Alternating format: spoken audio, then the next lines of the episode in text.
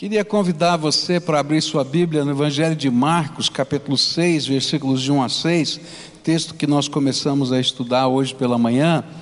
E nesse texto nós aprendemos sobre o poder negativo, destruidor da incredulidade.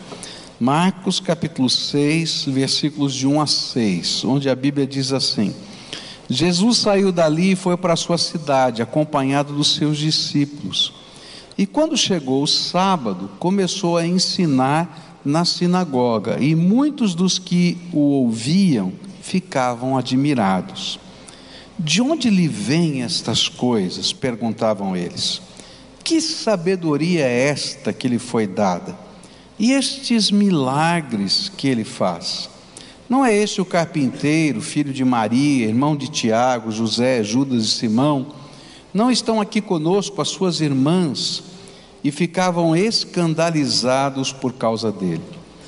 Jesus lhes disse: só em sua própria terra, entre os seus parentes e em sua própria casa, é que um profeta não tem honra e não pôde fazer ali nenhum milagre, exceto impor as mãos sobre alguns doentes e curá-los.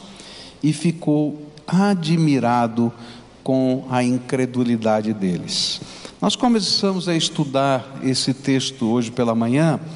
E a gente primeiro aprendeu que somente duas vezes no Novo Testamento é, Jesus fica admirado de alguma coisa. A primeira quando ele fica admirado da fé de um centurião romano, e a segunda, quando ele vai na sua aldeia, na sua cidade, que é Nazaré, onde ele passou grande parte da sua vida, e encontra tamanha incredulidade com aquela gente que ele conhecia. Eu disse que naquele contexto, a cidadezinha, uma aldeiazinha de cerca de 500 habitantes naquela época, é, onde todo mundo se conhecia, né? e ele conhecia todo mundo que estava lá e todo mundo conhecia. E foi essa gente que não conseguiu crer nele. E não somente eles, mas inclusive os seus irmãos. Eu falei hoje de manhã, citando vários textos da Bíblia, que os seus irmãos tiveram muita dificuldade de crer em Jesus até a ressurreição dele. Aí Tiago e Judas se convertem, se se tornam líderes da igreja de Jerusalém. Mas nós dissemos hoje de manhã que a gente pode aprender com o povo de Nazaré os efeitos da incredulidade na nossa vida. E o primeiro efeito que a gente aprendeu, que estava nos versículos 1 e 2, é que a incredulidade obscurece o óbvio aquilo que é tão natural de a gente perceber fica obscurecido por causa da nossa incredulidade, por causa dos, das questões preconcebidas na nossa mente, das ideias que já estão ali enraizadas. E é por isso que o óbvio era que o que estava agindo na vida de Jesus era o poder do Espírito Santo, como ele mesmo tinha dito, que hoje se cumpre o que está em Isaías, não é? que o Espírito do Senhor está sobre mim, eles não conseguiam entender, porque eles tinham somente na mente deles a imagem daquele Cristo, daquele Jesus, melhor dizendo, que tinha sido carpinteiro na cidade. Segunda coisa que a gente aprendeu hoje de manhã é que a incredulidade eleva o que é irrelevante. E então a mente obscurecida ela começa a não entender quem é Jesus e não aceitar que Jesus poderia ser o Cristo, e aí então começa a levantar argumentos irrelevantes para dar razão àquilo que ficou obscurecido. E no pensamento daqueles homens, eles estavam perguntando: esse aqui não é o carpinteiro? Como é que ele não estudou teologia, não fez nada disso, etc. Não é? é e ele está falando essas coisas. Tem alguma coisa errada aí. E aí então o irrelevante, ser carpinteiro, se torna relevante. Esse aí não é o filho de Maria. E eu expliquei hoje de manhã que essa era uma maneira pejorativa de tratar alguém, porque sempre se falava o nome do pai. Não é? Mas quando falaram o nome da mãe, muito provavelmente estavam lembrando da história do nascimento virginal, não é? De Maria, que ela sai e volta, depois aparece, não é? E, e, e José deseja não casar com ela, depois é, se casa e eles voltam depois do Egito, e aí com certeza isso virou um buchicho numa cidade de 500 pessoas não é? E então vai dizer: como é que um bastardo pode ser um ungido de Deus? E aí o irrelevante se torna relevante. Que, que tem a ver isso com aquilo que Deus está fazendo na vida das pessoas? Mas aí se torna relevante na mente das pessoas. O fato da família ser humilde e estar tá no meio da cidade também se tornou irrelevante, que se torna relevante, né? E, e aí aquilo vai crescendo na incredulidade das pessoas. E a gente fez uma série de aplicações sobre isso nas Escrituras e na nossa própria vida, dizendo que muitas vezes nós não deixamos a obra de Deus acontecer porque temos ideias preconcebidas a respeito de Jesus, da palavra de Deus, da igreja, e assim como eles fizeram no passado, continuamos a fazer hoje sem deixar Jesus trabalhar na nossa vida. Mas eu queria continuar essa essa meditação nesse texto, porque depois que o óbvio fica obscurecido pelo nosso preconceito e pela nossa incredulidade, e o irrelevante se torna argumento, e a gente às vezes não consegue lidar com essas coisas, e não consegue resposta para essas coisas, surge um terceiro efeito. Diz assim o versículo 4: Jesus lhes disse: só em sua própria terra entre os seus parentes e em sua própria casa que um profeta não tem honra. E se a gente depois acompanhar esse pensamento, a gente vai descobrir por que Jesus diz essas palavras, e isso aparece em Lucas 4, 20, versículos 28 a 30. Quando ouviram isso, todos os que estavam na sinagoga ficaram com muita raiva e então se levantaram, arrastaram Jesus para fora da cidade e o levaram até o alto do monte onde a cidade estava construída, para jogar o jogar dali abaixo. Mas ele passou pelo meio da multidão e foi embora. O terceiro efeito da incredulidade é atacar o mensageiro para denegrir a mensagem. Foi por isso que Jesus afirmou que o profeta não tem honra na sua própria terra e entre os seus parentes. E foi por isso que aquele povo se levantou no meio daquela congregação, apesar de perceberem a graça, apesar de se admirarem da sabedoria, apesar de verem os milagres.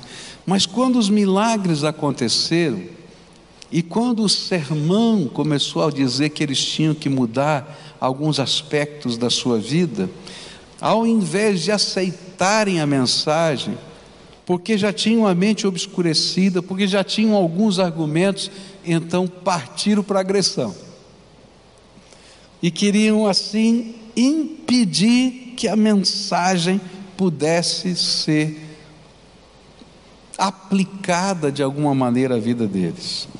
Tem um livro muito interessante de um filósofo alemão chamado Schopenhauer, e ele escreve um livro muito estranho, muito interessante. 38 estratégias para vencer qualquer debate. E ele afirma que na sua 38 regra é que se você acha que vai perder, parta para o ataque pessoal. E quando os conterrâneos de Jesus ouviram a sua mensagem, mesmo reconhecendo tudo isso, foi justamente o que eles fizeram: partiram para a agressão, partiram para tentar impedir, de alguma maneira, denegrindo o mensageiro, para poder impedir a mensagem. E aí o levaram para o topo daquela colina onde a cidade havia sido edificada e queriam jogá-lo lá para baixo. Não é diferente hoje, no, no, nos dias de hoje, em termos de fé. Muita gente hoje tem sido tocada, transformada pela mensagem salvadora de Jesus. Muitas pessoas são testemunhas da graça do Salvador. E por isso, diante da realidade desses testemunhos todos, o que mais ocorre é uma crítica mordaz a todos os que proclamam a mensagem, sejam eles pastores ou leigos. E aí começam a denigrir: quem é você? Quem eu sou? O que, que a gente faz? Quais são as nossas intenções? Por quê? Porque se denegrir, não é? O mensageiro, atacar o mensageiro, a gente pode obscurecer a mensagem. É interessante que isso aconteceu na história, ao longo da história, o tempo todo.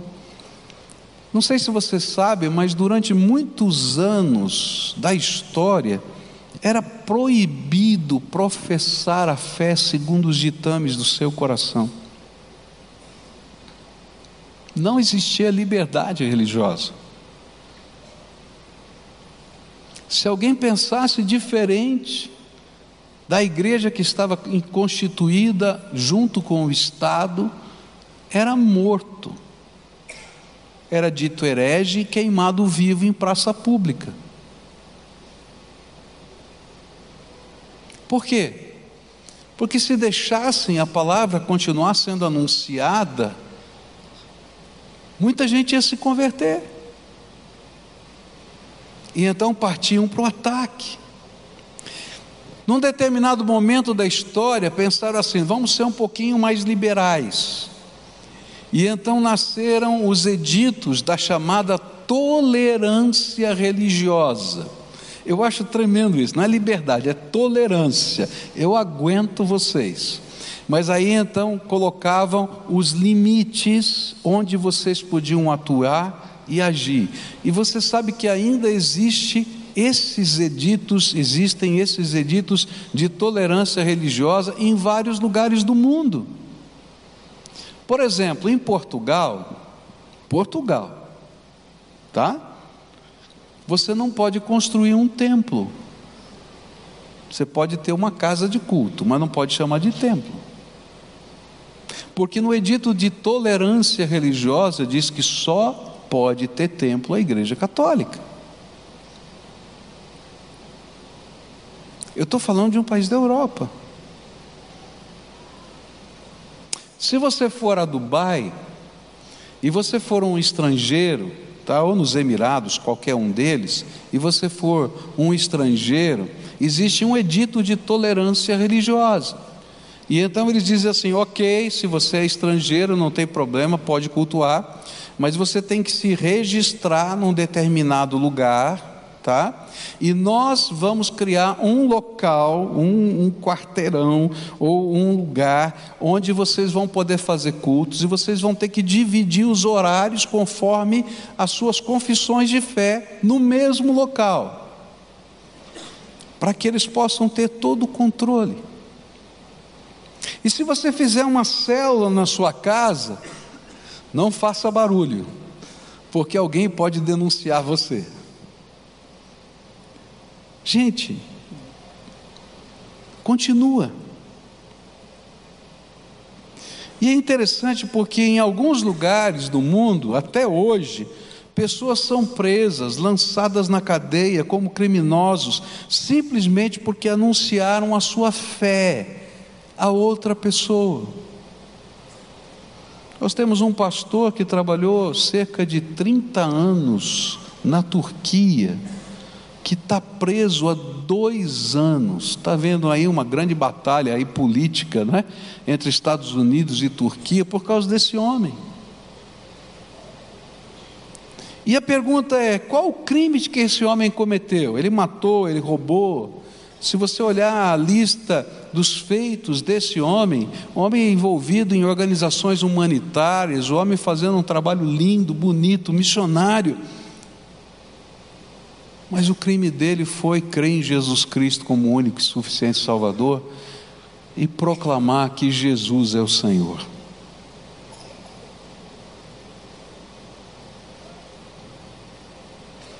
Mas isso não acontece só no meio da política ou dos países. Isso está acontecendo hoje, aqui nesse país. Quando, por exemplo, alguém se converte, e aí começam as brincadeiras jocosas dentro da casa pelos próprios familiares. Não é verdade o que eu estou falando? E se não acontece frontalmente, acontece nos bastidores da casa, nas conversas entre os parentes. Sabe por quê? Porque a incredulidade na graça de Deus faz com que as pessoas que nela creem e anunciem os seus valores se tornem odiosos aos olhos de quem não crê nesta mensagem. Agora, isso não é novidade, Jesus já tinha falado sobre isso. Jesus disse em Mateus 10, versículos 16 a 22: Escutem, eu estou mandando vocês como ovelhas para o meio de lobos. Sejam espertos como as cobras e sem maldade como as pombas. Tenham cuidado, pois vocês serão presos e levados ao tribunal e serão chicoteados nas sinagogas por serem meus seguidores. Vocês serão levados aos governadores e reis para serem julgados e falarão a eles e aos não-judeus sobre o Evangelho. E quando levarem vocês para serem julgados, não fiquem preocupados com o que deverão dizer ou como irão falar. Quando chegar o momento, Deus dará a vocês o que devem falar porque as palavras que disserem não serão de vocês mesmos, mas virão do Espírito do Pai de vocês, que fala por meio de vocês. Muitos entregarão os seus próprios irmãos para serem mortos, e os pais entregarão os filhos, os filhos ficarão contra os pais e os matarão, e todos odiarão vocês por serem meus seguidores, mas quem ficar firme até o fim será salvo. E de onde vem esse ódio? E a resposta foi dada por Jesus. Jesus continuou: Se o mundo odeia vocês, lembrem que ele me odiou primeiro. Se vocês fossem do mundo, o mundo os amaria por vocês serem dele.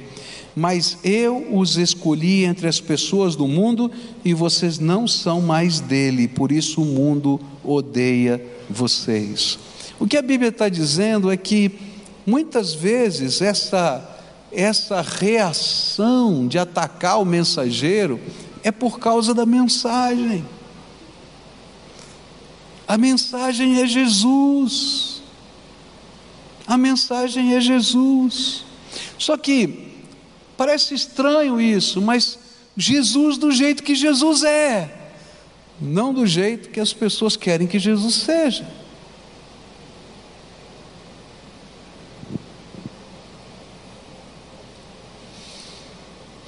Jesus explicou que isso vai mudar quando a mensagem é aceita no coração.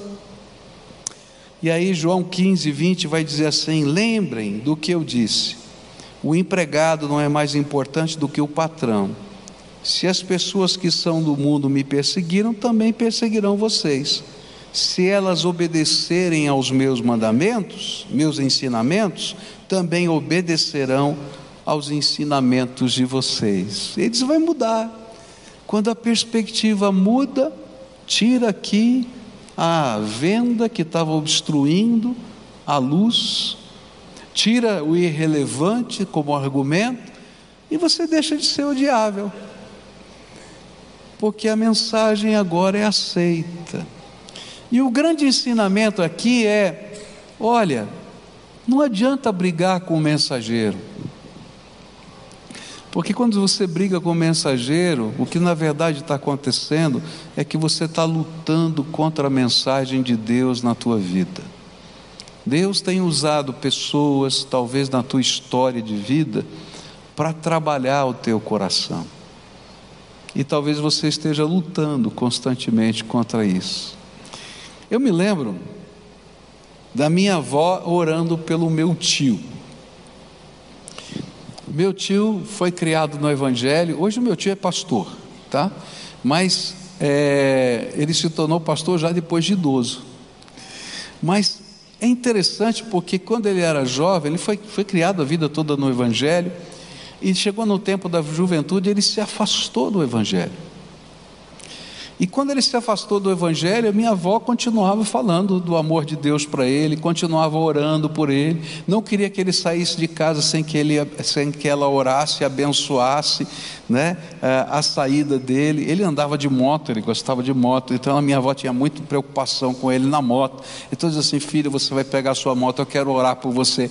E aí então eu era garotinho ainda, né, pequeno e às vezes pegava a garupa da moto do meu tio e ele na moto dizia assim: A tua avó é chata mesmo, hein? Barbaridade. Toda vez que eu vou sair de casa, tem que orar por mim por causa dessa moto, e não sei o que, e assim por diante e tal, e fazia vários comentários. E eu me lembro quantas vezes eu tinha depois já me convertido, e a vovó dizia: Você precisa orar pelo seu tio. E eu dizia: Tá bom, vou orar. E cada vez que a vovó falava qualquer coisa, nossa, parecia que era uma guerra. E eu estava lá, a vovó nem falou tanta coisa, ela simplesmente expressou na linguagem do amor de Deus a intercessão, o desejo que alguma coisa boa acontecesse com o seu filho. E é interessante como isso vai mudar na vida do meu tio. Ele se casa com alguém que não, não cria na mesma fé, uma família de, um, de, um, uma, de uma, uma jovem que tinha seis irmãos, tá? na verdade todas mulheres, seis irmãs, eram sete mulheres naquela casa. Eu imagino a fila do banheiro naquela casa né? onde tem mulher assim, né? deve ser uma confusão. Né? E aí então, a, aquela, aquela situação e tal, e vai o casamento, e, e aí a mesma hostilidade do meu tio agora estava no coração da minha tia por afinidade. Que velha chata, está orando pela gente todo o tempo. Até o dia em que aconteceu algo terrível na casa da família dela. Uma das suas irmãs tentou o suicídio. E ao tentar o suicídio, entrou em parafuso toda a casa. O que, que aconteceu? Onde nós erramos? Por que, que essa menina fez isso? Tem tudo de bom. E aí o vazio da alma se demonstrou para todos eles. E aí toda aquela família começou a buscar Jesus, se converteram, toda a família, inclusive o meu tio. E dali em diante começou uma jornada.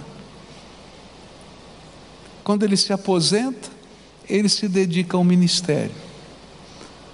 Porque aquela semente que tinha sido plantada e hostilizada durante tanto tempo, agora tinha frutificado. Sabe, às vezes a gente está brigando com o mensageiro, mas na verdade o que nos machuca, o que nos irrita, é a mensagem. E a mensagem é que Jesus, o Filho de Deus, tem um plano para a nossa vida. Jesus, o Filho de Deus, é o único Salvador. E sabe, com essa mensagem não dá para brigar, você vai brigar com Deus. Com o mensageiro é fácil brigar. Ah, brigar com ele não dá, não. E aí Deus tem os seus caminhos de trabalhar a sua revelação na nossa vida. Então, a grande lição que esse texto está tá ensinando para a gente é: olha, não adianta lutar contra o mensageiro, porque na verdade você está revelando que você está lutando contra Jesus. Deixa Jesus trabalhar a tua vida. A segunda coisa que eu quero dizer nessa noite é que um outro efeito da incredulidade é que a incredulidade ela não apenas obstrui, não é, a, aquilo que é óbvio, mas ela obstrui a operação do sobrenatural de Deus na nossa vida. E olha só o que a Bíblia diz, verso 5: ele não pôde fazer milagres em Nazaré, a não ser curar alguns doentes, pondo as mãos sobre eles. E Mateus 13:58 ainda diz: E não realizou muitos milagres ali, por causa da incredulidade deles. O que aconteceu lá em Nazaré? Será que era um problema no poder? Será que faltou poder em Jesus para fazer milagre? Não. O problema foi o propósito. Se a gente estudar na Bíblia, vai descobrir qual é o propósito dos milagres. A Bíblia nos ensina que os milagres se revelam para atestar a verdade. Mas se você já decidiu rejeitar a verdade, então não adiantam milagres. É incrível isso. Eu li num jornal uma vez uma coisa que me chamou a atenção. Um articulista do jornal dizia assim: só creio em cura divina. Esse cristão, só creio em cura divina quando Deus curar cárie de dente.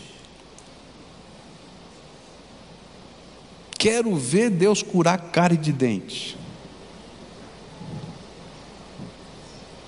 Passaram-se os anos, e esse mesmo articulista, ele agora vai escrever, porque houve um movimento, aconteceu isso no Brasil, eu conheci pessoas que viveram isso, que Deus fez restauração nos dentes. Foi um movimento chamado dente de ouro, parecia um dente dourado. Eu tive um amigo muito chegado meu, querido, íntimo, que viveu esse milagre. E esse mesmo articulista dizia assim: não creio na restauração dos dentes. Por quê, queridos? Porque quem já decidiu não crer, pode ver o milagre que for.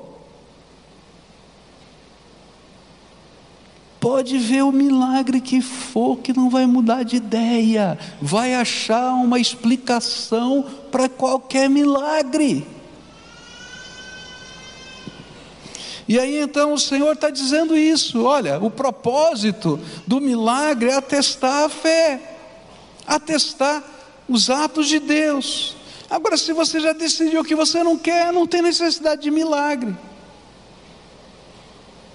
E foi por isso que Jesus disse o seguinte em Mateus 7, verso 6: Não deem para os cachorros o que é sagrado, pois eles se virarão contra vocês e os atacarão. Não joguem as suas pérolas para os porcos, pois eles as pisarão.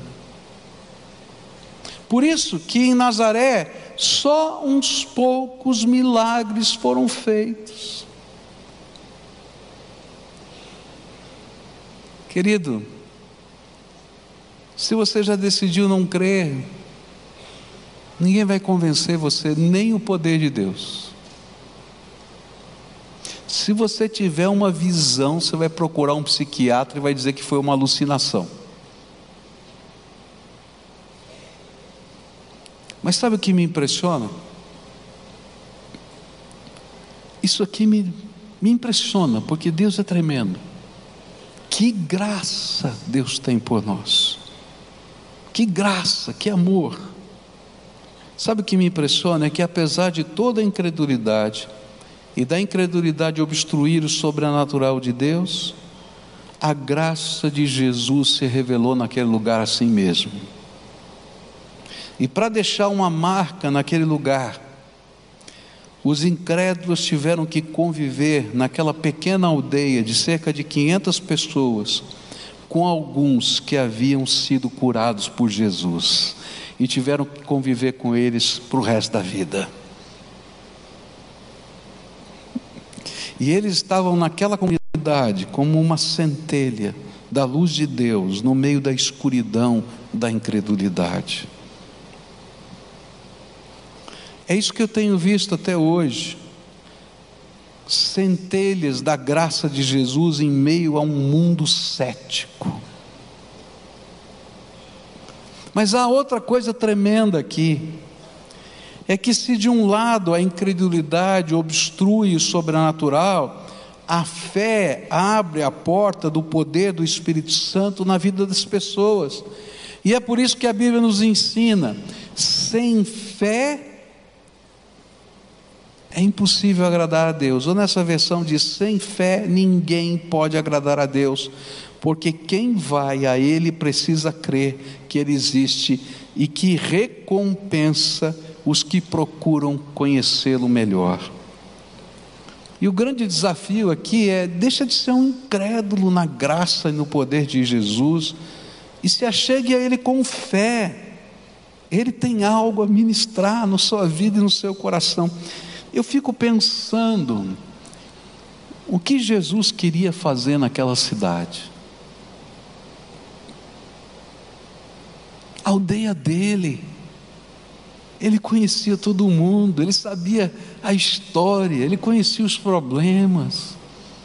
Quanta coisa Jesus queria fazer naquela cidade.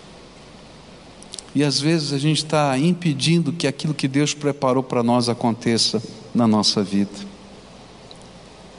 Por fim, a incredulidade fecha a porta da graça de Deus na nossa vida. Não é só do milagre, mas fecha a porta da graça de Deus na nossa vida. E o Evangelho de João, capítulo 3, verso 36, diz assim: Por isso, quem crê no Filho tem a vida eterna. O que todavia se mantém rebelde contra o Filho, não verá a vida mas sobre ele permanece a ira de Deus. E foi exatamente isso que nos ensinou o apóstolo João ao dizer: Por isso, quem crê no Filho tem a vida, quem não crê permanece na ira. Se depois de toda a revelação, todo o amor, todo o sacrifício da cruz, toda a operação do Espírito Santo, todo testemunho que já experimentaram, dos que já experimentaram a, a graça de Deus, você continua com o coração endurecido, então o que sobra para você? O julgamento. É isso que a Bíblia ensina. Tem gente que não gosta que a gente fale disso. Mas é verdade, é isso que está nas Escrituras. E julgamento eterno, não temporário. Por quê? Porque a gente está pegando o mais precioso de Deus e jogando fora.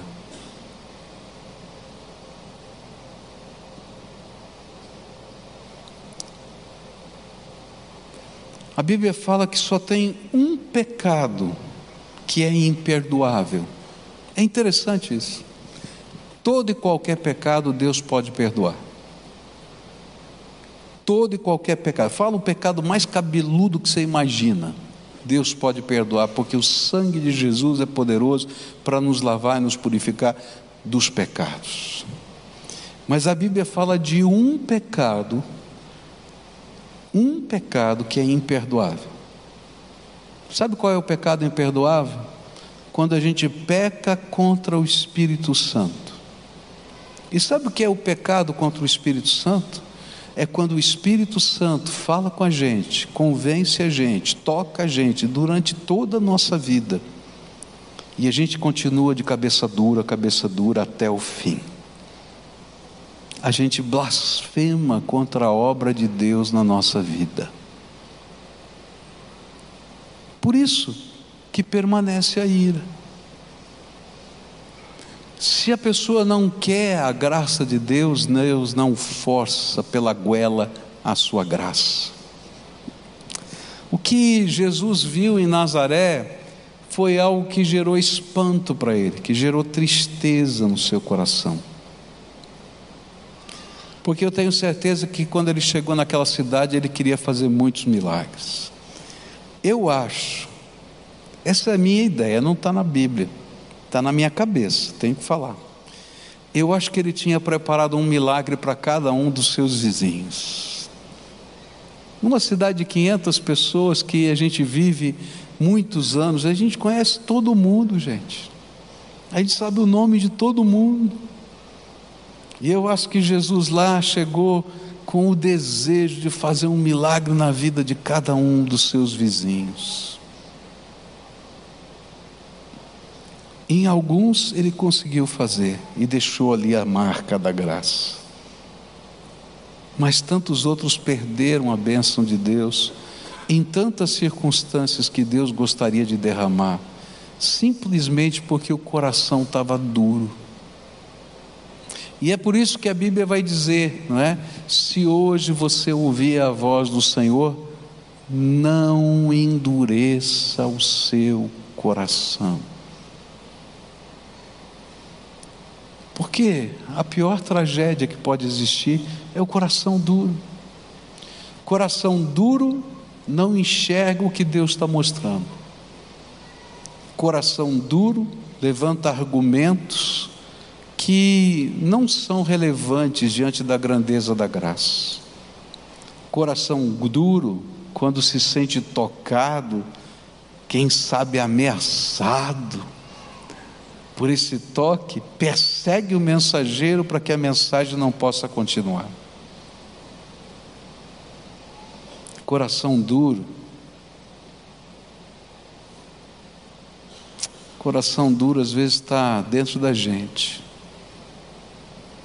E a gente não deixa os milagres de Deus acontecerem na nossa vida. Mas apesar disso, se você olhar na sua volta, tem alguém que Deus tocou, que Deus transformou, que Deus fez alguma coisa e que o Senhor de propósito colocou na tua história, só para você ter que conviver com esse paradigma diferente até o fim da tua vida, de que há algo diferente em Jesus e que pode acontecer na tua vida também.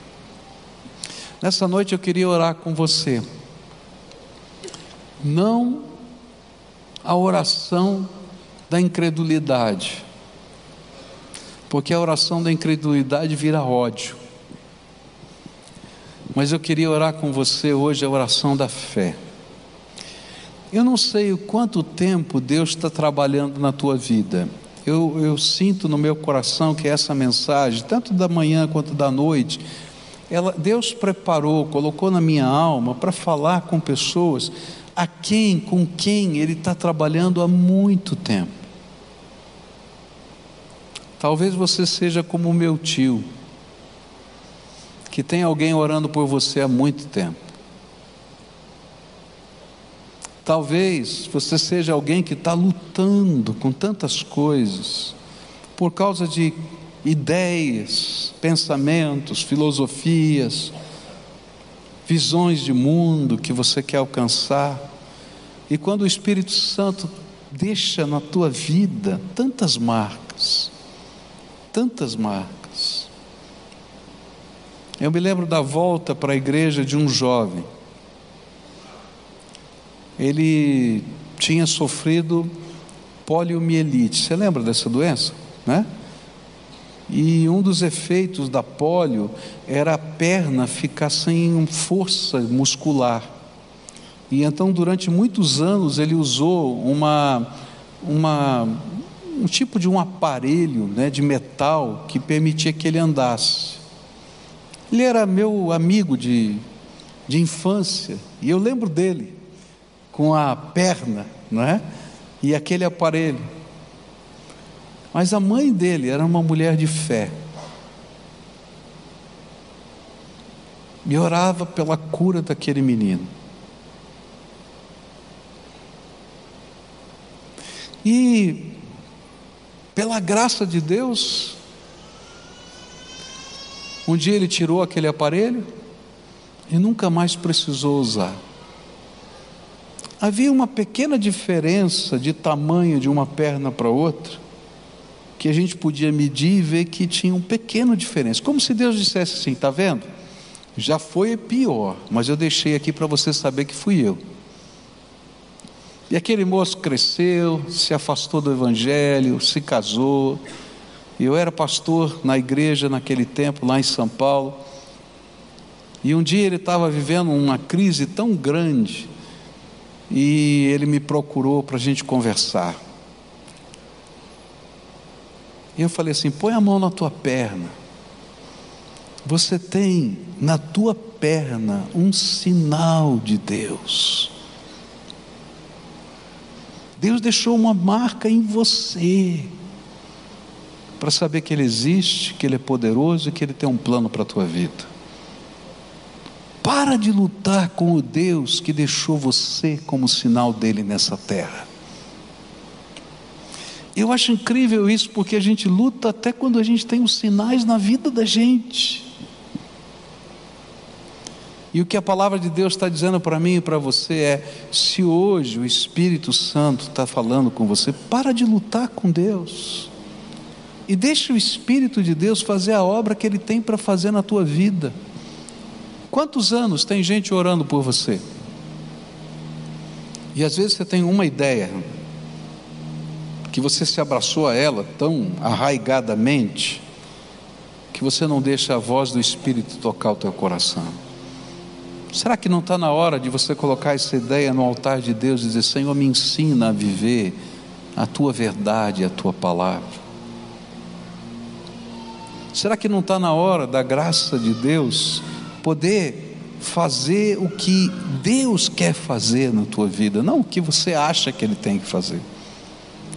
Então, nessa noite eu quero orar com pessoas assim, que Deus já tem trabalhado, tem falado, tem colocado gente para orar por você, mas às vezes é uma questão tão pequenininha, tão boba, e por causa disso a gente luta, briga, eu conheço maridos e mulheres que brigam por causa da fé. Eu conheço gente que já se separou por causa da fé. Eu conheço tanta coisa que já vi nessa minha vida de pastor durante quase 40 anos. Mas o que eu quero ver hoje é o poder da graça fluindo na tua vida. Então, se hoje você é uma dessas pessoas a quem o Espírito Santo está falando, está na hora de se render, não ao pregador. O pregador não precisa de nada.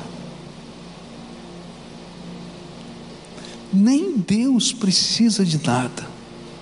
Quem precisa é você. É se render para que a graça de Deus toque e faça a diferença na sua vida. Então, se hoje o Espírito Santo está falando com você, vai saindo do seu lugar e vem para cá para a gente orar junto. E olha, a próxima tentação que vai vir sobre você é: não, legal, pastor, gostei, mas vou fazer do meu jeito. Querido, você está fazendo do teu jeito a vida inteira. O que eu estou pedindo é para você fazer as coisas do jeito de Jesus a partir de agora. Então ouça a voz do Senhor e responda à voz do Espírito. Se tiver alguém aqui aqui o Espírito Santo esteja falando, vai saindo do seu lugar agora. Estiver lá na galeria, vai descendo agora. Se tiver uma família inteira que Deus está falando, um cutuca o outro, diz assim: Isso é para gente, vamos lá, vamos buscar a graça de Deus, vamos deixar o Espírito Santo fazer o que ele precisa fazer na nossa vida. Então, vai chegando aqui, em nome de Jesus, pode vir, em nome de Jesus, louvado seja Deus. Isso. Quem mais o Espírito Santo está chamando? Vem cá, filha, vem. Vem para cá, em nome de Jesus. Quem mais o Senhor está falando? Vai saindo, vai descendo aqui. Se você está lá na galeria, não se esconde lá, não. Vem para cá, em nome de Jesus. Pode descer por uma dessas escadas.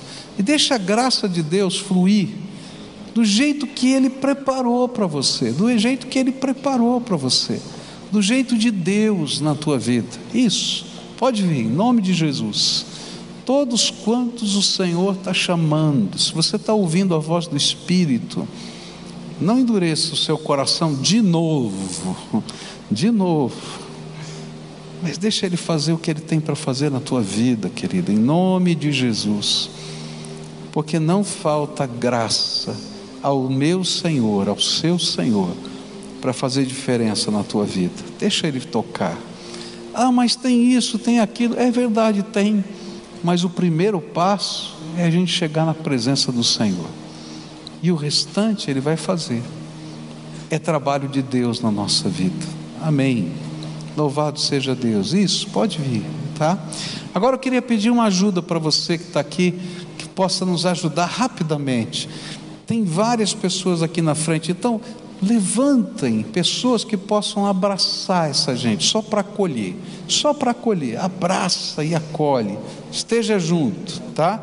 Abraça, acolhe, diz assim: olha, estou aqui, só, Tá? E a pessoa que vai abraçar você é pecador, tem defeito, tem um monte de problema, tá?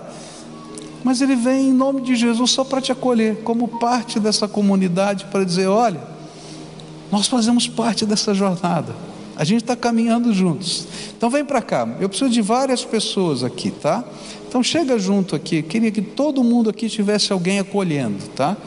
Então, levanta em nome de Jesus se você sente no coração que pode nos abençoar ou abençoar alguém, que Deus vai te usar.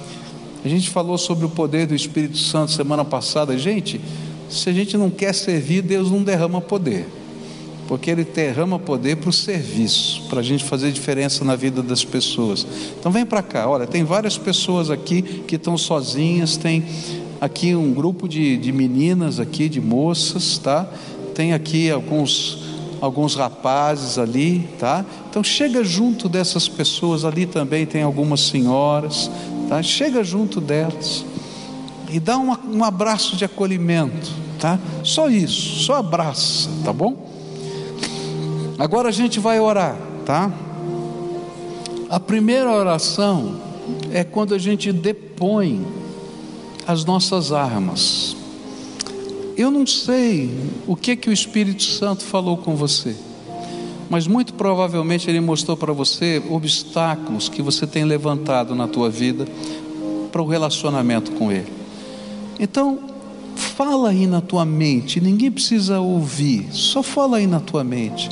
Senhor, eu estou depondo as minhas armas. E eu vim aqui me entregar ao Senhor que aquilo que o Senhor preparou para a minha vida, eu quero, inteirinho, inteirinho que o Senhor preparou para a minha vida. Eu quero experimentar o teu poder, a tua graça. Eu quero dizer para você que Jesus quer derramar poder na tua vida. Então pede para Ele, eu quero conhecer o Senhor. Se revela para mim, fala comigo. E que possa eu viver a minha experiência com o Senhor. Eu quero viver a minha com o Senhor.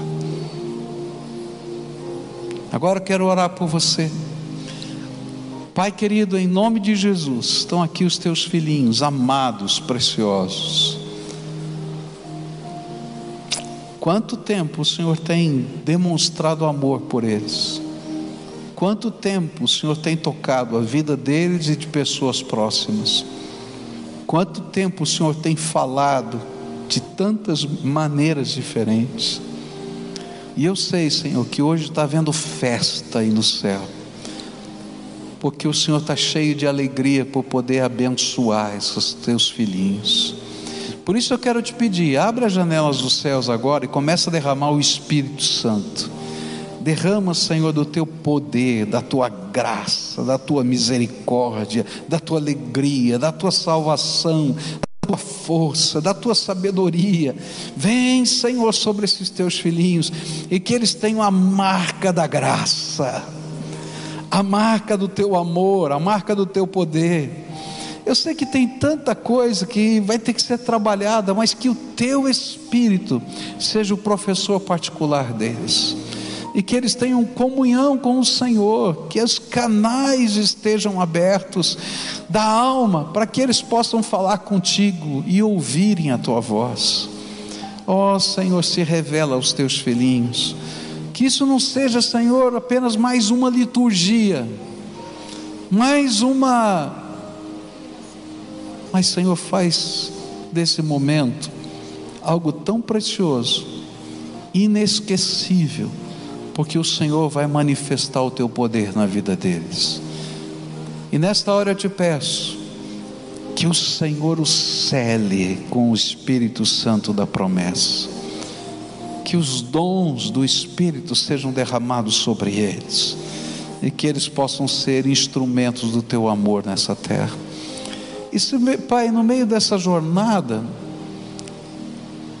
ficaram pessoas machucadas, eu quero te pedir que haja um espírito, Senhor, de perdão e de ministração, de pedir perdão, para que haja reconciliação entre pai e filho, entre irmão e irmã, entre pessoas significativas que às vezes foram afastadas do, da convivência.